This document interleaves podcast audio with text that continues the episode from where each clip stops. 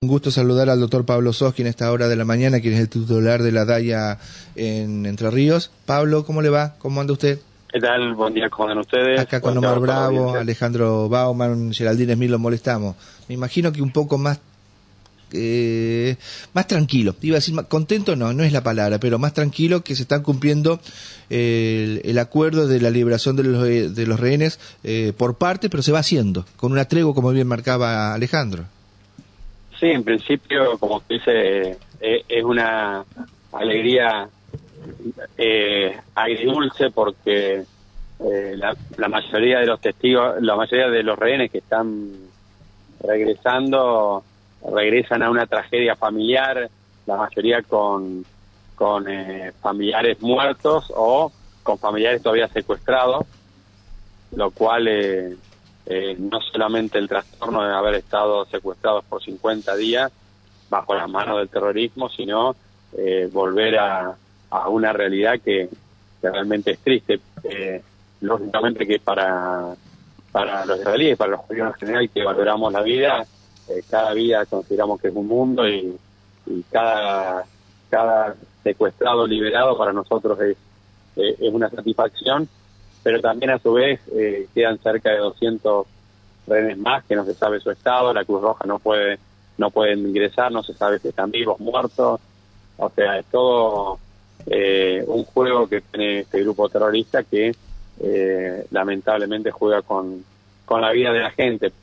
Por otra parte, eh, recordemos todos que es una tregua eh, limitada, eh, porque ya el, el tema de, del formato que Israel ha determinado luego de, del salvajismo del 7 de octubre es, terminar con el grupo Hamas, eh, que no esté más en el gobierno de Hamas y lógicamente eh, terminar con las cabezas de, de, este grupo terrorista porque uno no puede vivir al lado de un vecino que, que está dispuesto a hacer lo que hace, ¿no? Mm. Doctor, eh, ¿había entre los liberados este gente vinculada con Argentina?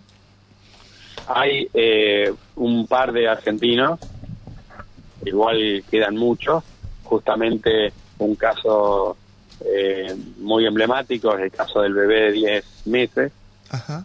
Uh -huh. que conjuntamente con un hermanito de 4 y su madre están eh, todavía secuestrados y no lo no lo liberan y no se sabe si va a ser del grupo eh, que hoy será liberado.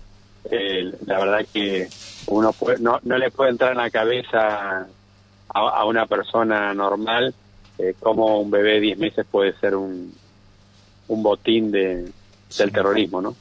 Eh, Ale, Omar. No, vos sabés que estaba escuchándolo atentamente, ¿no? En el, en el sentido este de que parece como que eh, este espacio que se ha abierto entre el gobierno israelí, entre Hamas, este, como que mm, empezaría a este, tener eh, posibilidades de, de que se prolongue eh, algún tiempo más en el, en, digamos, en, en, este tiempo loco que está viviendo el mundo, ¿no? Eh, eh, ¿Cuál es el, el, contacto entre las distintas comunidades? Sabemos que la Argentina es muy importante, la de Paraná también. Digo, como para ir teniendo mayor información de todo lo que acontece. ¿Ustedes están en contacto permanente? Sí, por supuesto, tratamos de estar en contacto eh, con, la, con la mayor cantidad de, de gente que está involucrada, que tiene conocimientos más profundos, eh, con el periodismo israelí también. Eh, lo que se puede saber es que probablemente si hay una tregua y una extensión, que es posible, eh, no sea por el max más de 10 días, y es a los efectos de tratar de recuperar la mayor cantidad de rehenes posible, pero ya lo, lo han manifestado las autoridades del Estado israelí, de que en el momento que se termine la tregua, eh, lógicamente van a continuar con el con la labor militar que, que, es el objetivo, es el otro de los objetivos importantes de que es terminar con el grupo terrorista Hamas uh -huh. y la Jihad Islámica. Ahora, sinceramente, el, va a depender eh, mucho de, de, de Qatar, Egipto, Estados Unidos, que son los que están mediando en esta en esta tregua. Eh, respecto de la situación de los rehenes y el número que es importante de, argentinos de, eh, que, están allí, muchos de ellos que tienen eh, la doble nacionalidad y demás, ¿cuál ha sido el rol o cómo interpretan ustedes el rol que ha tenido el Estado argentino, el gobierno argentino? A ver, en principio nosotros siempre criticamos las manifestaciones de, de Cancillería en cuanto ponen a un mismo nivel a un grupo terrorista de un Estado democrático. Eh, eso en principio, eh, no estamos hablando esto de un conflicto entre Israel y los palestinos, sino entre Israel y Hamas, un grupo terrorista que tiene los métodos que ya hemos visto, que son iguales a los de ISIS, con lo cual eh, ponerle en, en igualdad de condiciones realmente eh, no corresponde al Estado argentino. Y en esto se pasa tranquilamente el paralelismo cuando se habla de, de, los militares en Argentina, o sea, eh, hacer paralelismo de los militares eh, y el terrorismo de Estado, hacer un, mm. con, la, democracia, es algo totalmente incoherente. Eso en principio.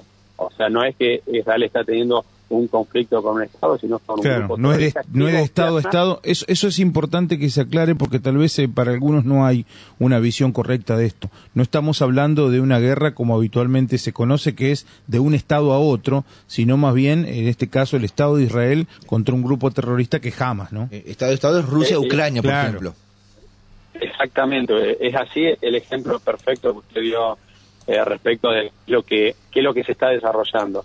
Segundo, eh, también tener en cuenta que es una guerra y, en la guerra eh, lamentablemente eh, mueren civiles y uno, conforme la ley internacional, tiene que hacer el mayor esfuerzo para evitar las bajas civiles.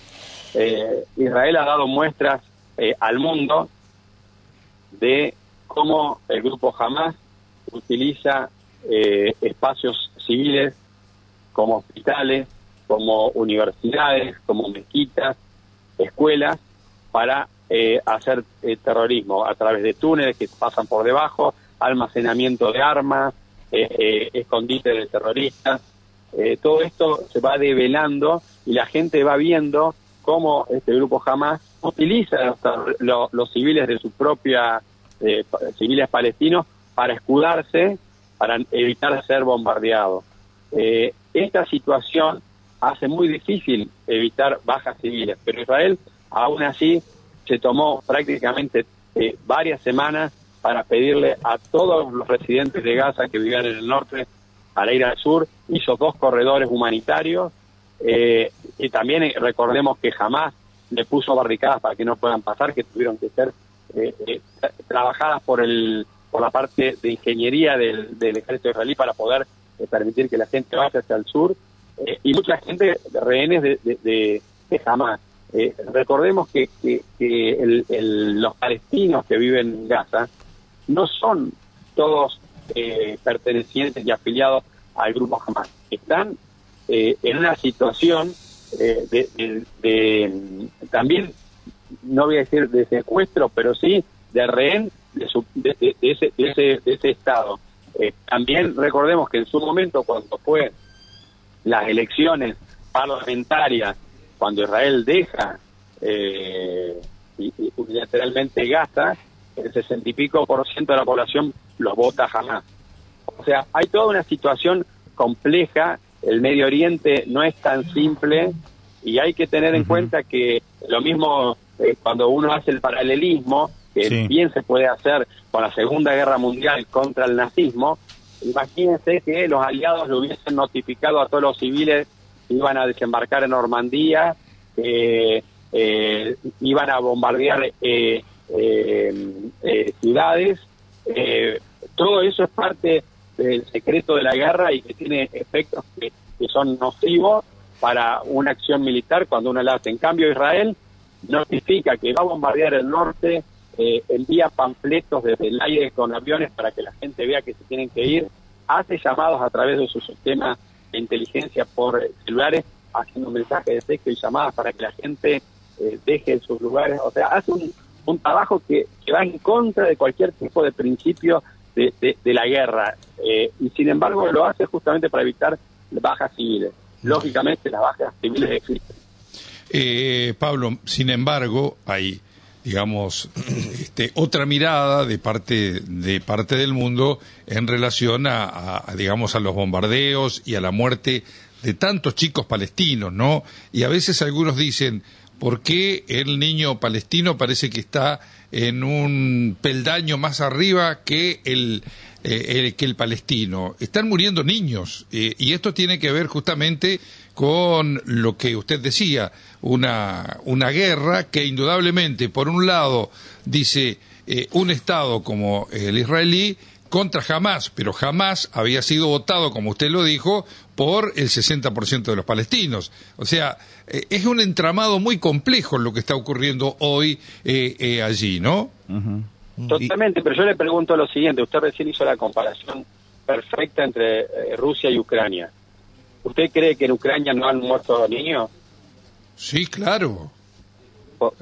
Repudio eh, todas las muertes. No, no, lo que yo pregunto es dónde está el mundo eh, en esa guerra.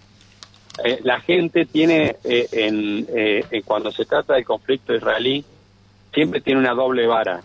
O le ponen la, lupa con mayor potencia. Exactamente, siempre nosotros lo hemos referido, incluso cuando hablamos del antisemitismo eh, el, concepto de antisemitismo de, la Alianza Internacional de Recordación del Holocausto, decimos una de las formas de antisemitismo es mirar a Israel y exigirle las cosas que no se le exigen al resto de los países. Eh, en todas las guerras han muerto miles de niños y, la verdad, sinceramente, como seres humanos, detestamos cualquier tipo de muerte, no solamente eh, muertes de, niños judíos, sino también de niños de, palestinos y niños de cualquier parte. Eso lo hacemos como seres humanos. Ahora, si Israel hace todo lo posible para evitar las bajas civiles, niños y grandes, ancianos, eh, y jamás hace todo lo posible para ampliar las, bajas civiles, porque eso le da prensa, porque eso hace que la gente eh, se ponga en una situación en contra de, Estado Israel. Entonces, ¿a, quién hay que responsabilizar por esas muertes? Eh, yo insisto, no hay nada como esta, en esta ocasión se le ha dado a la prensa muchísima información para que vea los túneles, que vea eh, dónde desarrolla la guerra eh, jamás, eh, los corredores que han sido públicos, que tuvieron que ser defendidos por el, por el ejército israelí porque los mismos, las mismas gente de Hamas iban por la ruta e iban matando a su propia gente para que no se escapen del norte, para tener sus escudos humanos. Entonces, cuando uno ve toda esa situación, uno tiene que decir, a ver, entiendo esta situación, realmente, pero de quién es la responsabilidad de usar a los civiles en una situación como esta. Y por otra parte, Israel nunca, nunca en toda la historia entró a un, a un eh, enclave, eh, aunque sea terrorista, a matar civiles, eh, secuestrar niños, secuestrar embarazadas y hacer el ataque terrorista que, que hemos visto. Entonces, uno tiene que ahí, cuando uno habla de, simetría, de proporcionalidad, son temas que en la guerra son muy difíciles de, mm. contemplar. Eh, cuando uno estudia solamente, yo digo, la Segunda Guerra Mundial, la cantidad de alemanes que mueren eh, después de, Normandía son millones contra eh, 200.000, 180.000 británicos. Entonces uno puede decir, eh, los británicos fueron desproporcionales, pero la guerra había que ganarla, no podían dejar que los nazis siguieran en el poder. Entonces, acá estamos hablando de los nazis modernos, gente que ha, que ha querido, eh, y si hubiese tenido la capacidad de hacer más masacre, lo hubiese hecho. Eh, imagínense que en vez de 3.000 eh, miembros de Hamas, hubiesen entrado 15.000. ¿Qué es lo que hubiesen hecho esos 15.000? Entonces, yo lo que, lo que digo a la gente es, lamentablemente, es una guerra, la muerte es lamentable y, y, y, en Israel le puedo asegurar, porque fíjese que en Israel eh, los adolescentes que hablamos de 17, 18 años que, acuchillan o disparan, están en cárceles, están en cárceles con comida, con asistencia médica. Eh, cuando ustedes escuchan de lo que cómo vivieron estos 50 años de estos 50 días de cautiverio, eh, secuestrados, sin comida, sin eh, alimentos, una de una de las liberadas de ochenta y pico de años grave en un con, con temas de, de problema de corazón que ni siquiera fue atendida, una chica liberada con una bala por 50 días que no fue operada, o sea, estamos hablando de otra clase de personas y, y, y en este sentido cuando uno pone el foco, tiene que decir, bueno, mira, eh, eh, la responsabilidad está acá. Eh, Israel está haciendo, está actuando eh, conforme al derecho internacional eh, de, la guerra, porque no es un derecho internacional común, sino de la guerra, y eh, está, está diciendo dónde va a atacar, está lanzando panfletos, está llamando a la gente para que, para que salga de ese lugar, hace corredores humanitarios para que la gente sale. Cuando va a los lugares donde, donde le piden, hay asistencia humanitaria, entran camiones, entra agua, entra medicina. Eh, yo si eso no es respetar el derecho internacional, en una guerra, eh, no sé cuál es. ¿Y qué otro país ha sido tan moral como lo es Israel. Entonces, eh, quizá, esa es la defensa que nosotros hacemos. Qui quizá en este entramado que vos decís que tiene justamente la situación en Medio Oriente, eh, el error que cometemos algunos o que por ahí se, se incurre fundamentalmente en los medios es traer lo que sucede en Medio Oriente a nuestra lógica occidental, ¿no? Es total, total, eh, eh, eso es la, realidad. Y también eh, la, la, falta de empatía con la situación, porque yo lo que digo es, yo lo, la pregunta es, ¿qué pasaría si mañana eh, los uruguayos enloquecieran, entraran por la por el límite con, con Entre Ríos, por Concordia, por Colón, por Gualeguaychú, y, y entraran con dos mil personas armadas y hicieran lo que hizo eh, Hamas? ¿Cuál sería la reacción de, de nuestra? Y de repudio, eh, de repudio un, total, por supuesto. Fir, firmar un tratado de paz al otro día.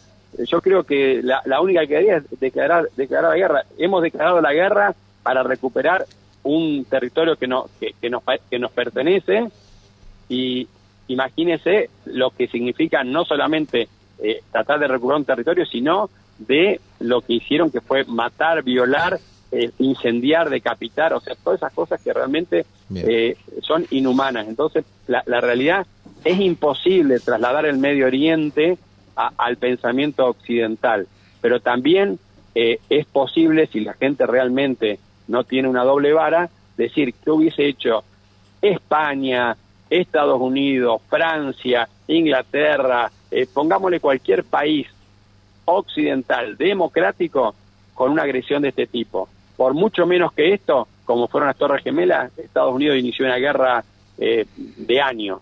Eh, y el mundo, el mundo la justificó. Pablo, gracias por habernos atendido y bueno, eh, ayudarnos a ayudarnos a, a, reflexionar un poco más. ¿eh? Eh, nuestros amigos de Palestina, por supuesto, no son enemigos y en la comunidad argentina podemos todos convivir, con algunas diferencias seguramente, pero lo importante es repudiar lo que está pasando justamente dentro de Palestina y de la franja de Gaza. ¿eh? Gracias por habernos atendido. Sí insisto que no es un no es un problema con pero por supuesto con, con Palestina. Claro eso hay que dejarlo eso hay que dejarlo en claro. Exactamente. No es un problema con dejaran, Palestina ¿no? si los palestinos dejaran el terrorismo y las armas le puedo asegurar que hoy estaríamos eh, en paz y con dos países para dos estados para dos nacionalidades como ya hubo cinco eh, posibilidades de firmar paz con los palestinos y fueron rechazados por por la autoridad palestina. Eh, la historia es, es, clarísima, pero bueno, agradezco muchísimo a ustedes por difundir y esperemos que, que de esto, después de que estos grupos terroristas puedan ser eliminados, surja un liderazgo fuerte en el, por parte de los palestinos que, que se anime a la paz. Exactamente. Pablo, fuerte abrazo. ¿eh? Gracias por habernos atendido. Un, un, abrazo a ustedes y muchas gracias por difundir. Por favor, es la palabra del titular de la DAIA Entre Ríos, el doctor Pablo Soskin.